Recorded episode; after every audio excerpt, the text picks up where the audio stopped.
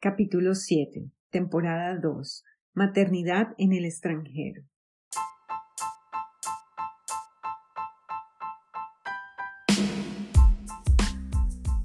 Bienvenidos a No es Gadejo, un podcast dirigido a hispanohablantes y las emociones como el resultado de sus vivencias en el extranjero. Hoy vamos a hablar de bebés, de mamás, de suegras, de hijos bilingües, de papás con diferentes idiomas, nacionalidades, culturas, costumbres y mucho más. A este capítulo yo vengo a hablar desde mi experiencia. Pues siendo colombiana, llevo siete años viviendo en Australia, casada con un australiano y con dos hijos nacidos aquí en Australia. Todos los temas que vamos a tocar hoy pues los he vivido personalmente. No en la misma intensidad con la que se habló, pero igual eh, muchos de los casos yo me vi reflejada en lo que hablamos. Y, y bueno, y es un tema que a todas las personas que salimos de nuestros países nos toca de alguna forma.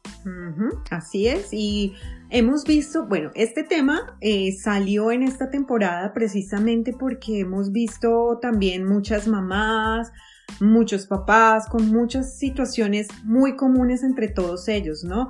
Que porque mi hijo no habla eh, los dos idiomas, que se motivó más por hablar inglés que español y pero igual son problemáticas y cosas que aquejan a todos los padres. Lo más importante de, hablar de todo esto es cómo esto repercute en nuestras emociones, porque hay que tener en cuenta que eh, el círculo afectivo de soporte, de apoyo de nosotros, pues no está, porque nosotros estamos viviendo en el extranjero. Y cuando uno pues va a ser mamá por primera vez, se abre una puerta a un mundo que uno desconocía y aquí es donde vienen todas esas preguntas de ¿y cómo hago esto? Y para esto precisamente vino de invitados dos señoras de que hacen un podcast que se llama Mamás 411, viven en Estados Unidos y bueno, y ellas hablaron con nosotras. Sí, son dos eh, personas muy, muy amables muy queridas que ya han tenido un, recorrido amplio en el campo de la maternidad y del podcast también. Entonces, pues realmente sus intervenciones son muy buenas y son una información bien valiosa para aquellos que son padres en el extranjero. Antes de continuar con esto, te dejamos nuestras redes para que te comuniques con nosotras. Nos puedes encontrar en Instagram como arroba no es gadejo, arroba no es gadejo. En Twitter como arroba no es gadejo, igual que Instagram. O en nuestras cuentas personales arroba Vivi Castrillón o arroba LadySide16. Y también recuerda que nos puedes escuchar en plataformas como Apple Podcasts, Google Podcasts, Spotify, Radio Public, Breaker, Overcast, por etc. Y si consideras que este podcast es bueno y te gusta, por favor compártelo. Esa es la mejor forma para que nosotras lleguemos a más personas. Entonces, pues, mm, sin darle mucho más preámbulo, pasemos a la entrevista. ¿Tú qué opinas? Perfecto, Vivi. Lady, hoy tenemos unas invitadas muy, muy especiales. Ellas nos acompañan desde Estados Unidos y adicional son podcasteras como nosotros. Mm, ya conocen de este oficio y, pues qué chévere contar con ellas porque a través de su experiencia y de su colaboración en comunidad han hecho grandes cosas también. Exactamente. Entonces, hoy vamos a tener a Erika y Maritel del podcast Mamás 411. Ellas en su podcast hablan sobre embarazos, partos, niños, crianza multilingüe, multicultural y pues todo lo relacionado con este tema. Con lo relacionado con la maternidad. Exactamente. Entonces, les damos la bienvenida. Hola Maritele, hola Erika. Hola chicas, gracias por invitarnos. Hola, ¿cómo están? Muchas gracias por la invitación. Lo bueno de tener estas herramientas tecnológicas es que nos podemos conectar desde cualquier lado. Erika está en Nueva York, Maritere está en California y pues nosotras estamos en Australia, en Brisbane, Australia.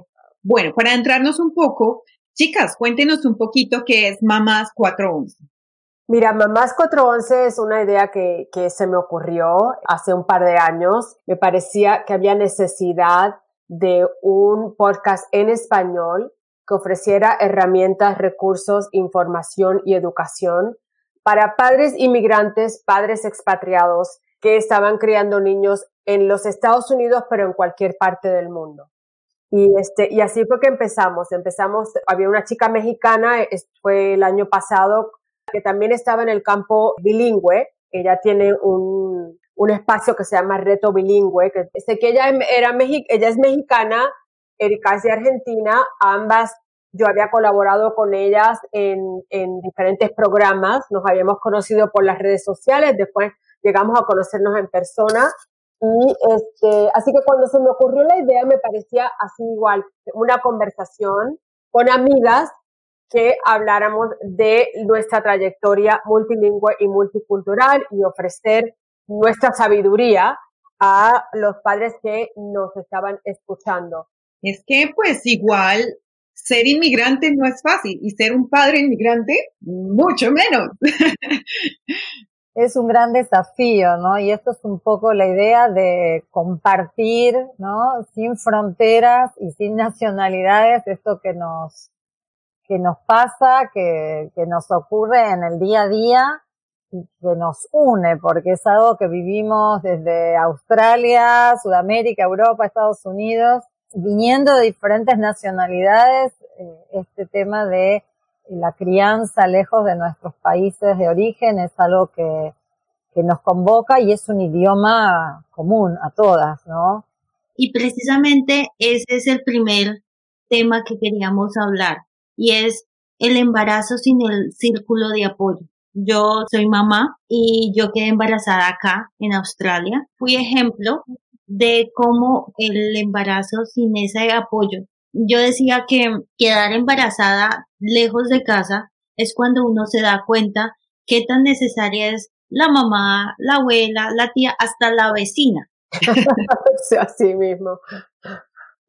Bueno, te puedo contar mi experiencia. Yo ahora vivo en Estados Unidos, pero viví muchísimos años en Francia y mis hijos, mis dos hijos nacieron ahí y pasé mi embarazo ahí con un idioma también muy distinto, en una época con mucha menos tecnología que la que hay hoy también para compartir. No podía mandar un WhatsApp video, ¿no? Como en el instante y eso que no, no hablamos de hace tanto, tanto pero de todas maneras. Y también me parece que fue todo un aprendizaje esto, es un nuevo rol y, como mujer fue descubrirme en una nueva faceta, conocerme, transitarla y en un contexto que, si bien yo ya estaba viviendo hace varios años en, Francia en este momento, de todas maneras eh, no era quizás donde más apoyo o más referentes tenía, ¿no? Como nos pasa cuando pensamos en, nuestros amigos o familiares que tienen bebés en,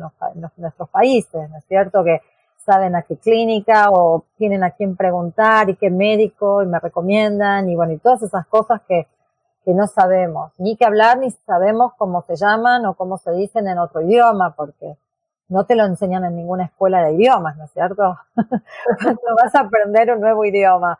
Entonces, esto me parece que eh, nos, en algún punto nos fortalece eh, porque nos hace sacar adelante una situación que muchas veces descubrimos esa fortaleza interna que tenemos porque, bueno, vamos a tener un bebé en otro lugar.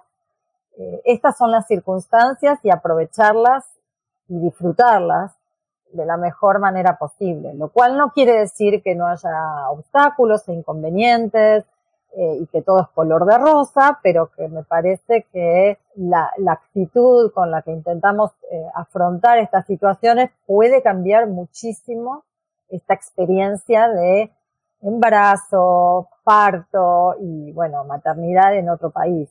Así es, a mí me pasó muchos años antes que a Erika y a pesar de que de que yo estaba en Estados Unidos y yo hablaba inglés desde que me mudé de Puerto Rico a, California.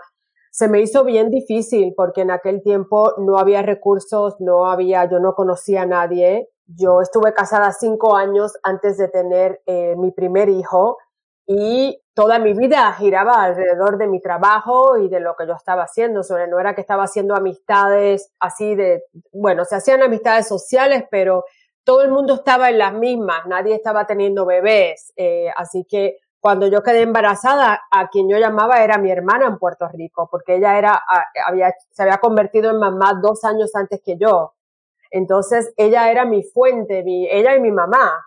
Y en aquel tiempo no había WhatsApp y las, las llamadas eran más caras, así que no era que podía estar llamando todo el tiempo allá. Entonces, te sientas y tienes que que hacer una lista, ok, ¿a quién conozco que me puede recomendar un médico? Ahora es súper mucho más fácil porque lo único que tienes que hacer es buscar comunidad en donde vives en Brisbane de padres latinos, ¡pum! Y los encuentras en Facebook o los encuentras en Instagram. Y, y nosotros no teníamos eso. Yo aquí no había nada, entonces yo estaba criando ni, eh, tres, dos niños con tres culturas, porque mi esposo es griego, griego americano, y yo soy eh, puertorriqueña y está la cultura americana. En aquel momento no había nada y yo estaba, o sea, estábamos comprometidos a criar, a que nuestros niños entendieran las tres culturas, las conocieran bien, las apreciaran y los dos idiomas.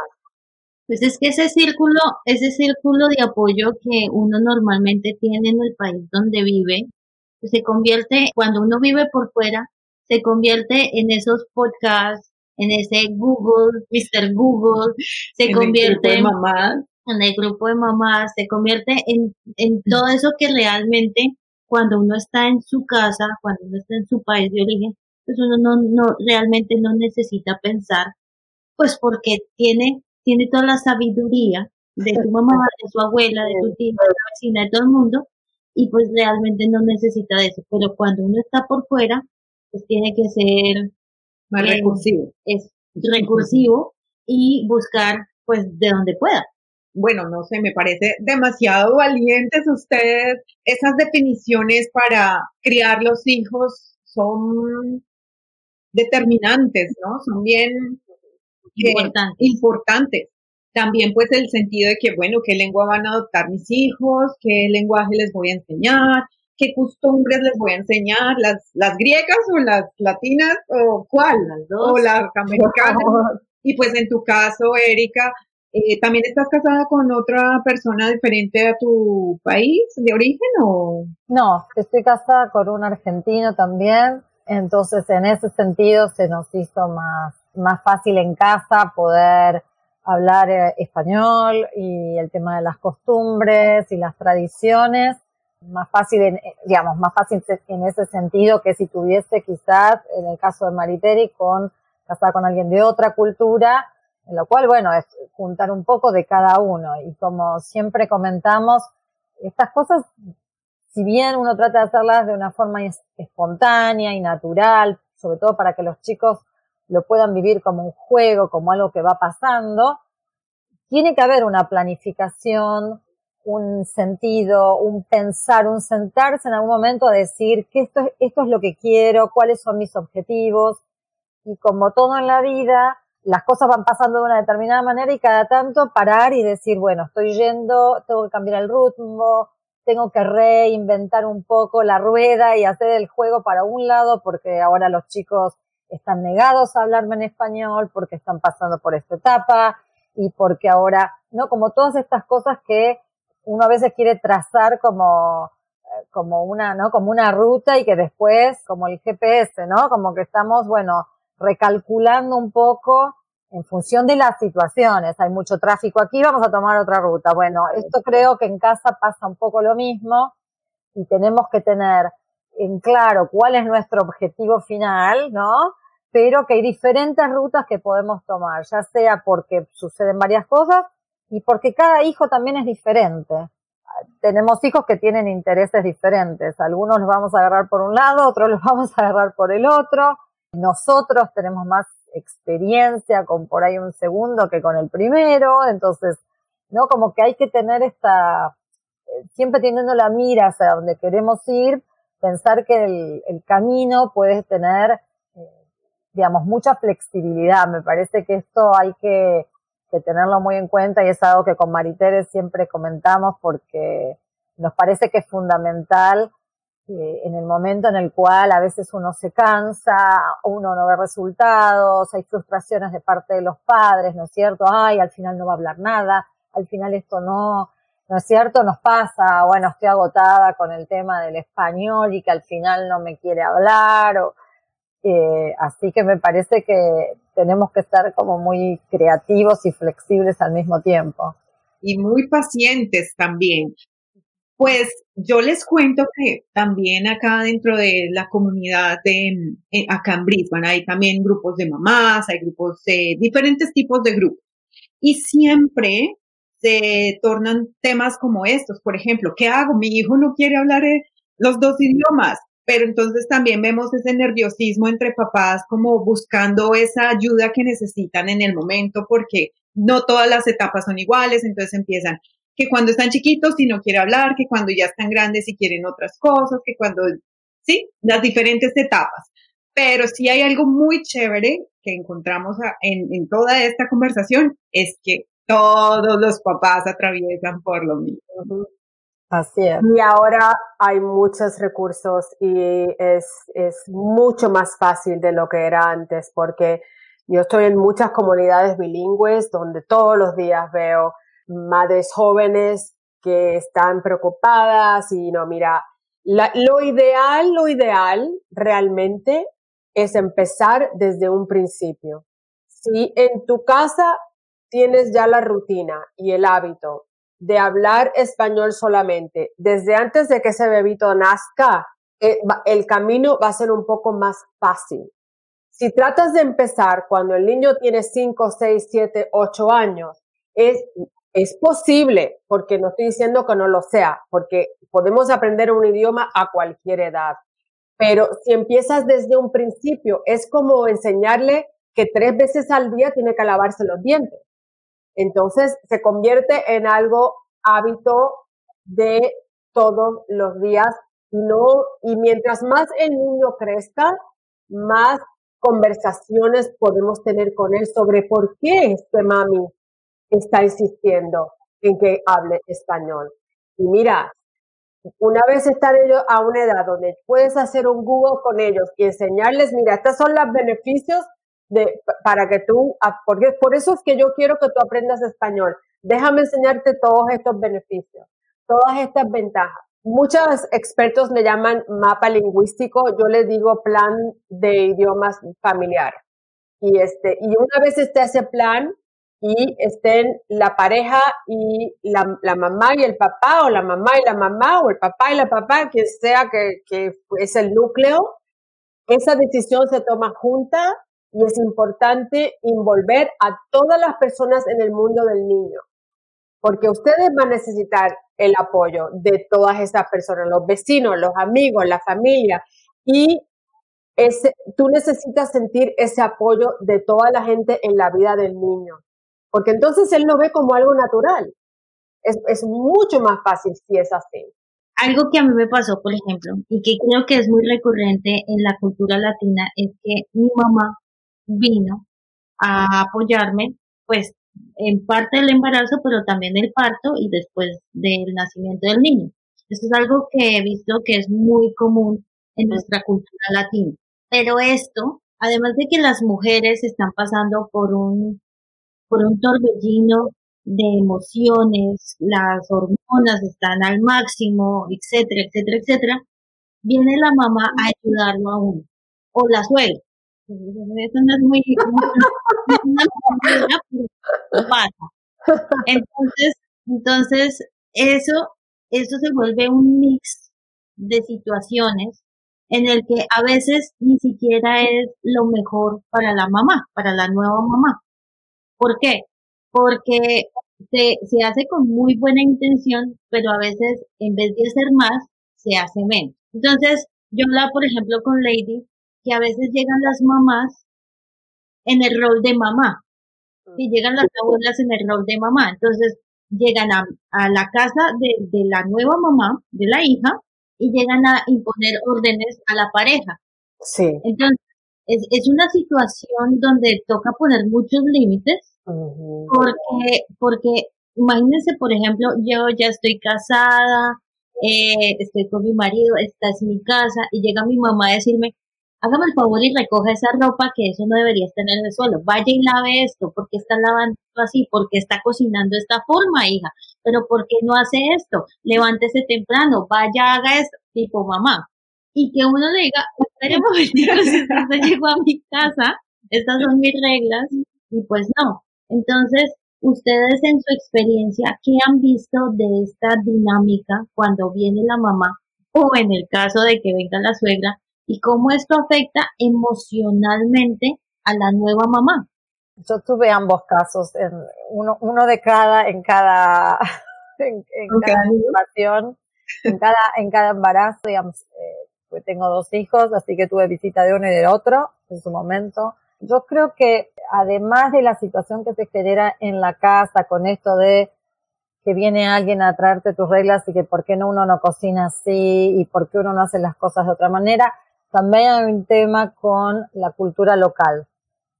Y esto uno lo ve no solamente en la visita justo con el parto, pero lo van a ir viendo en las diferentes edades. Como por ejemplo, ¿por qué sigue tomando de vaso de pico y no toma de vaso normal? Porque acá toman a partir de los tres años, toman en vaso normal. ¿Por qué toman en vaso de plástico? No sé.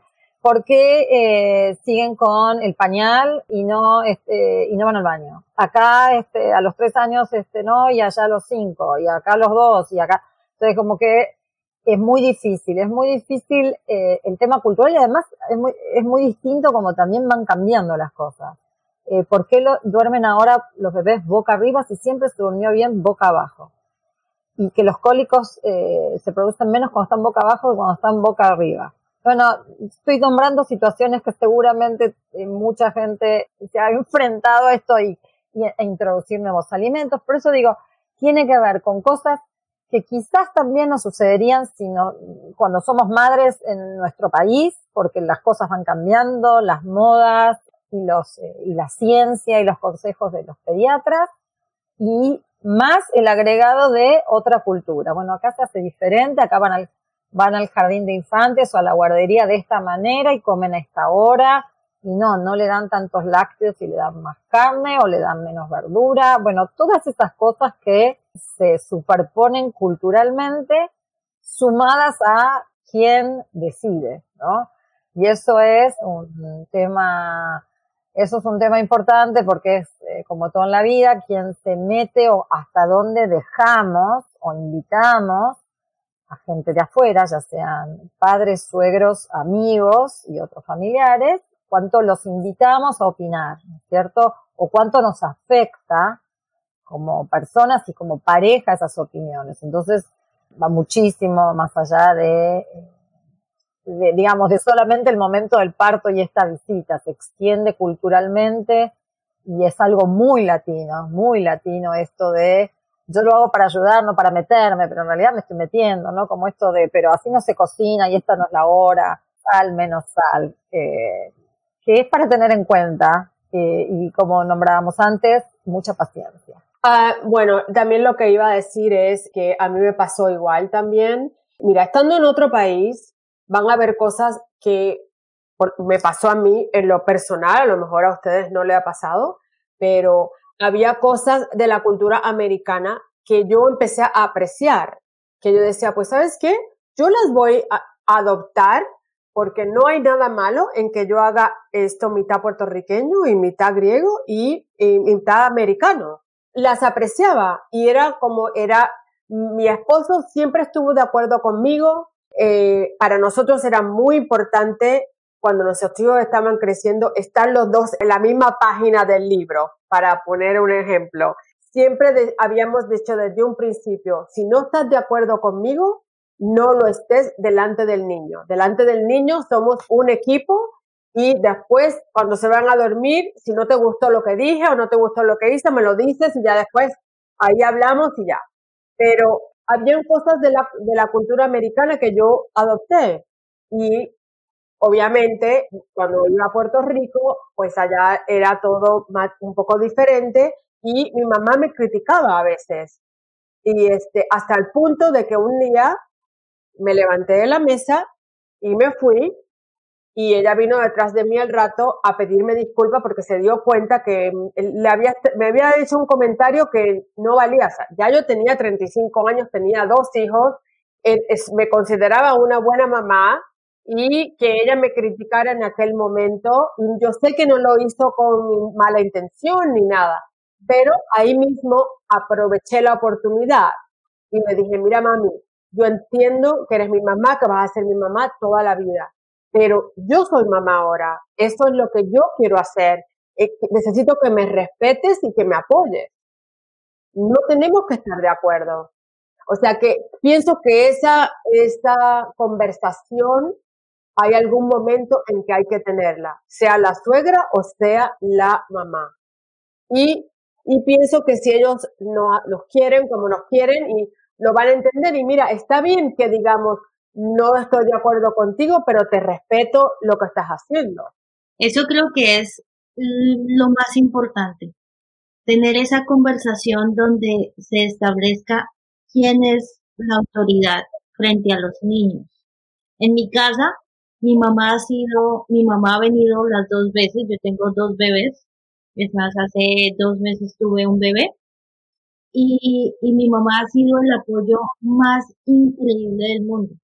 Pero desde el principio yo le dije, madre, su merced mi mamá y yo la amo, la adoro, pero la mamá de esos chiquitines soy yo. Y la que pone las reglas soy yo. Y la que les dice, no más televisión, soy yo. Porque si yo, por ejemplo, le digo, no hay más televisión y mi mamá me dice, ay, los otros ratico, ahí en ese momento se pierde el respeto a mi autoridad. Exactamente. Y bueno, chicas, eh, ¿cómo manejan entre ustedes cuando, por ejemplo, el esposo es el que quiere enseñarle de una manera al niño y tú quieres de una manera diferente? No sé, digo alguna cosa que tú quieras enseñarle a tu hijo y tú quieres cierta, en cierta manera y tu esposo en otra. ¿Cómo manejan esa situación para que no se genere conflicto? Bueno, me parece que lo más importante es pensar si esas dos formas son completamente opuestas o complementarias.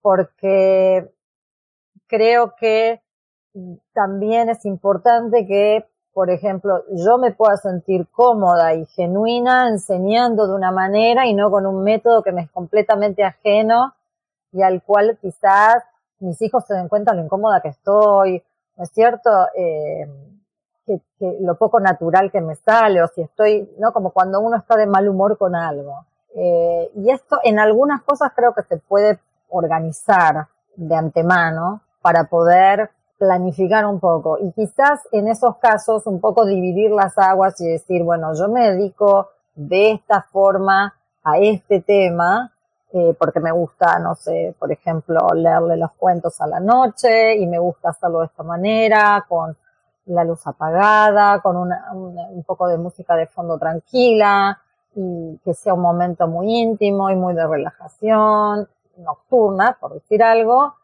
quizás tu pareja es de estos que necesitan esa energía, les gusta todo con mucha más energía y entonces eso sea más apropiado para otro momento del día, para salir a correr y, o jugar con algo más deportivo, algo más de movimiento. Entonces, buscar un poco, ¿no? Este compromiso conjunto porque los hijos son de ambos y salvo que estemos como muy, muy en contra de algún tipo de conducta o enseñanza o método, parece que se pueden complementar, que cada uno puede en ese sentido buscar dónde está más cómodo para eh, compartir eso. De todas maneras, creo que es bueno encontrar un lugar común, ¿no? Donde uno, todos como familia podemos compartir de una manera una actividad, un momento, sin necesidad de estar peleándonos y discutiendo delante de los hijos, como decía Maritere, que es, un, es un tiempo y una energía que no, que a veces sucede porque a veces estamos estresados, venimos del trabajo con otros problemas y venimos a casa y traemos todo, pero como cómo tratar de preservar estos momentos familiares eh, para encontrar algo más armónico, que por ahí un día es más de un estilo y otro día es más de otro estilo. Me parece un poco como con la pareja, ¿no? Cuando decimos que vamos a ir a ver al cine y a mí me gustan las de acción y a él le gustan las románticas o al revés, ¿no? La comunicación es lo más importante. Pienso que la comunicación en pareja, eh, hablar de todo eso antes que nazca ese niño. Y hay cosas que suceden espontáneas que a lo mejor no, nunca se hablaron, pero lo que sí es importante desde un principio es tener ese apoyo en pareja. Aunque, aunque salga una situación nueva que no han lidiado con ella antes, que él o ella los apoye en esos momentos y ya después vuelven a retocar el tema cuando están lejos, cuando no están con los niños frente. Eso sería, eh, para mí, eso es lo más importante. Maritere, una pregunta. ¿Cómo manejaste tú la interacción entre, por ejemplo, tu mamá y tu esposo, siendo ellos no solo de culturas diferentes, sino de idiomas diferentes? Es que mi, mi mamá hablaba inglés, entonces, o, habla inglés. Ella, ella habla inglés, así es que con él habla inglés. Y mira, mi esposo tiene uno de esos caracteres o personalidades, perdón, que se lleva bien con todo el mundo. Es muy alegre, muy bien, bien tranquilo, eh, no tiene un carácter fuerte. Entonces, él se llevó muy bien con mis papás, lo adoraron desde que lo conocieron. Lo que, yo pienso que mi papá lo quería más que a mí y a mí sabía que me quería un montón. Así que nunca tuve ese, esa situación de, y los suegros míos, te digo, fueron unas personas tan lindas y ellos, por lo general, la comunidad griega se casa entre la comunidad griega. Entonces llego yo, que soy puertorriqueña latina, y desde un principio ellos se llevaron muy bien conmigo, nunca me hicieron sentir mal porque no era de, de la cultura de ellos. Así que tuvimos esta suerte. Yo sé que hay muchas parejas que no tienen la suerte, pero por eso pienso que la la comunicación y el hablar es muy importante desde un principio, porque tú quieres entrar a esa, a esa paternidad con tu pareja apoyándote. O sea, tú como mamá, o sea, nosotras pasamos, o sea, tenemos más trabajo que el que, el que, el que tiene el, hombre, ¿no? Entonces necesitamos ese apoyo. Y, y pienso que hablar, tener, tener esa comunicación abierta con, el, con la pareja es súper importante. Algo que yo noté en mi caso, mi esposo es australiano, él no habla nada de español y mi mamá colombiana balbucea el inglés. Entonces, entonces, he tenido muchísimas instancias donde ella le dice algo a él y él está respondiendo algo totalmente diferente que no tiene nada que ver y llegan a una conclusión o a veces hasta los veo que como que se están poniendo molestos porque piensa que el otro le está respondiendo lo que, o sea, es una confusión ahí gravísima. Entonces, ¿qué fue lo que yo hice? Cuando mi mamá vino por primera vez, pues fue la primera vez que se introdujo estos dos personajes en la historia y pues fue, fue maravilloso ver cómo los dos querían eh, interactuar y todo eso con las limitaciones que tienen, pero también fue un choque de trenes entre culturas, entre edades, entre bueno, un montón de cosas. Y lo que a mí me tocó fue básicamente hacer una intervención, sentarme en la mitad de ellos y bueno, usted hable, usted escuche, yo le traduzco y era traducida para ambos lados Mm.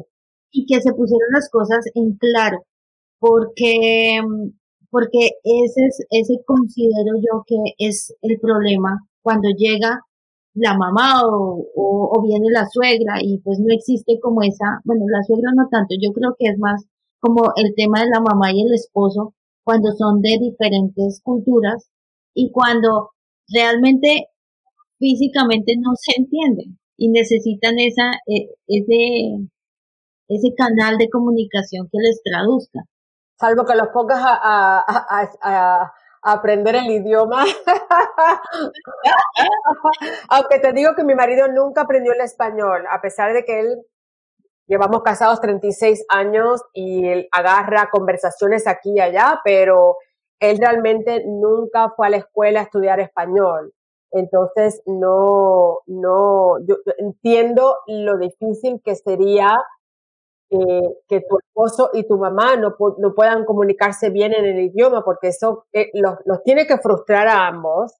Y yo sé que eh, quisieran tener un, poco más de conexión y para que tú veas lo que es el idioma. el idioma es lo que te conecta con alguna, con las otras personas.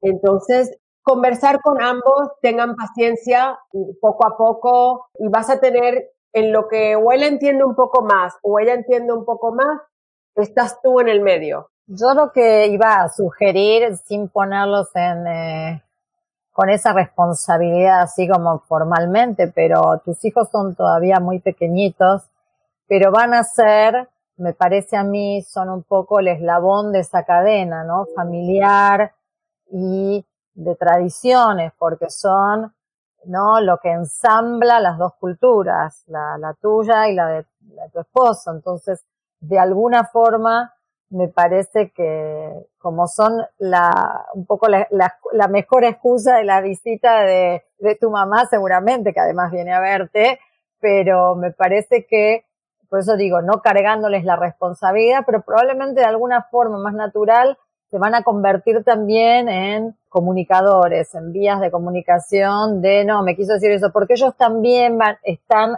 creciendo en esa cultura de, de, comunicación mixta, multicultural, que ninguno de todos nosotros adultos o sea, mamamos desde, desde el nacimiento, estamos todos como adultos, con nuestra mirada adulta, adaptándonos a diferentes culturas. Y me parece que la frescura que traen los chicos eh, para esto es, eh, es, muy importante y va a ser muy creativa, ¿no? Va, va, va, a sacar esa mirada de adulto de cómo voy a aprender y cómo me voy a comunicar. Y, y otra cosa que les voy a recomendar, no se estresen, no te estreses porque tu mamá y tu marido no pueden comunicarse bien. Acaban de conocerse o no sé si llevan mucho tiempo, pero eso es un proceso. O sea, no es un, no es un maratón, es, va poco a poco, poco a poco van a establecer esa relación. Mientras más ella venga a visitar, más cómodo se va a sentir él, más cómodo se va a sentir ella. Entonces, no, trata de no estresarte eh, y, y, de tomarlo como es. No es, es algo fuera de tu control. Lo, lo puedes controlar, salvo que hables con ambos para que todo el mundo esté en la misma página, para que todo el mundo esté paciente y para que todo el mundo sea flexible. Pero no lo puedes controlar. Él no habla el idioma y ella tampoco. Entonces, eh, creo que sería muy conveniente que no te estresaras al respecto. Yo pienso que algo interesante de, lo que acaba de decir María Tere es, es esa mm, armonía, es buscar la armonía entre todos, porque finalmente no podemos ni cambiar la variable de que él no entienda el español ni que la mami no hable inglés, y, o que sea la inversa, o bueno, esa, esa barrera de, de la comunicación, ¿no? Eh, hay, por ejemplo, parejas que aunque la suegra o la, la abuela no, no tiene el idioma, pero entonces para tener una mejor interacción con los nietos, ellos, por ejemplo, las llaman por Skype o por WhatsApp o por lo que sea, tienen su videollamada. La chica o el muchacho no se mete en la conversación, sino que interactúan de una manera natural, sana, amena, porque pues finalmente es una relación entre familia. Y estresar por la cosa que no puedes cambiar, finalmente no va a solucionar nada. Pero lo que tú sí puedes hacer es buscar un, una comunicación más armónica entre las partes mm. para que no se vuelva un conflicto. Exacto. Bueno, pues eh, María Tere, Erika, esta conversación ha sido súper interesante. Probablemente podemos hablar de esto horas y horas y horas y horas, porque la maternidad es un tema tan extenso y con toda la información que tiene, aún no tenemos toda la información. Pero pues el programa de hoy ya está pronto a acabar. Entonces, les agradecemos muchísimo que hayan accedido a nuestra invitación que nos hayan compartido sus experiencias, que nos hayan compartido su conocimiento. Nosotros dejaremos el link del podcast de Mamás 411 en, en la descripción de nuestro podcast y en nuestras redes sociales. Y pues, ¿quieren decir algo como para terminar? Muchas gracias y sabes que también nosotras, tan pronto salga, eh, tengas el enlace, nosotras también lo compartiremos en nuestra personales y en las de Mamás 411 también. Gracias por la invitación. Eh, la verdad fue un intercambio interesante y un poco lo que decíamos al principio es un tema que nos une, eh, ¿no? Que acorta las distancias y que es importante que siempre podamos pensarlo porque es algo dinámico y, y que podamos eh, enfrentarlo con, con mucha actitud positiva. Y pues la invitación es también para que eh, ustedes echen una miradita al podcast de Mamás 411. Ahí hay mucha información que ellas comparten, que está muy enfocado a de pronto algún tema de interés o alguna situación por la que alguna mamá que nos esté escuchando pues esté atravesando por esa situación. Entonces pueden en este podcast encontrar mucha más información o si eh, sale alguna sugerencia de alguna de las otras mamás o de los otros grupos que quieran tocar el tema, pues eh, lo haremos con mucho gusto. Entonces, de nuevo, muchísimas gracias y pues nos hablamos en otra ocasión.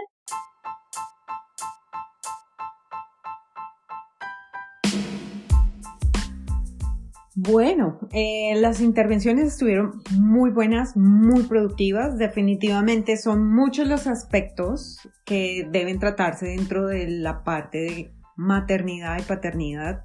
Pues realmente en eso nada está escrito, ¿no? Nada está dicho y toda la información que venga es muy, muy bien recibida porque pues no nacimos con el manual para ser papá y mamás. Eso es definitivo. Algo bien importante para que estemos todos sincronizados y estemos como en la misma página es que la comunicación es importantísima. La comunicación no solamente con la pareja, no solamente con los niños, sino con las personas que vienen a ayudarnos es importantísima. El tema de que nosotros exploremos una nueva situación, una nueva faceta en nuestra vida, obviamente es un tema de ensayo y error, porque no, no sabemos todo, porque las generaciones han cambiado y lo que se pensaba que estaba bien hace 50 años, hoy en día pues no lo es. Entonces es un tema de ensayo y error, es un, un tema de aprender a ser padres, a manejar otros temas que de pronto los papás de nosotros no tuvieron, como el tema, por ejemplo, bilingüe, como el tema de que pues estamos a miles de kilómetros y nuestros papás tienen que viajar para vernos, entonces no van a estar todo el tiempo con nosotros. Y bueno, es un sinfín de cosas que a las que las personas que hemos migrado pues nos enfrentamos. Después les damos muchísimas gracias a Maritere y Erika por haber atendido nuestro llamado, por haber hablado hoy con nosotros. Hay muchísimos temas que se nos quedaron por fuera porque pues realmente el tiempo no es suficiente. Pero eh, si ustedes desean que nosotros hablemos de pronto un poco más a profundidad del tema de hijos bilingües, o inclusive tocar temas como los baby blues o la depresión postparto, pues por favor déjenoslo saber y nosotros hacemos una segunda parte de este programa. Eh, por favor déjenlo en los comentarios y estaremos muy atentos a las sugerencias que ustedes tengan para un nuevo tema. Con este último capítulo terminamos temporada, Lady. Así es, sí. Ya estamos a puertas de nuestra tercera temporada. Esto es increíble. Imagínate, nosotros ya tenemos más o menos que 14 episodios afuera. 14, sí señora, así es. Es increíble. Es increíble, no me lo puedo creer. Hemos crecido, hemos crecido y gracias a ustedes, señores oyentes, señoras y señores oyentes. Muchísimas gracias por todo ese apoyo, por toda esa buena vibra, por toda eh, su comprensión, porque pues sabemos que hay algunos capítulos que no son tan interesantes o no son de su interés, pero igual aún los escucha.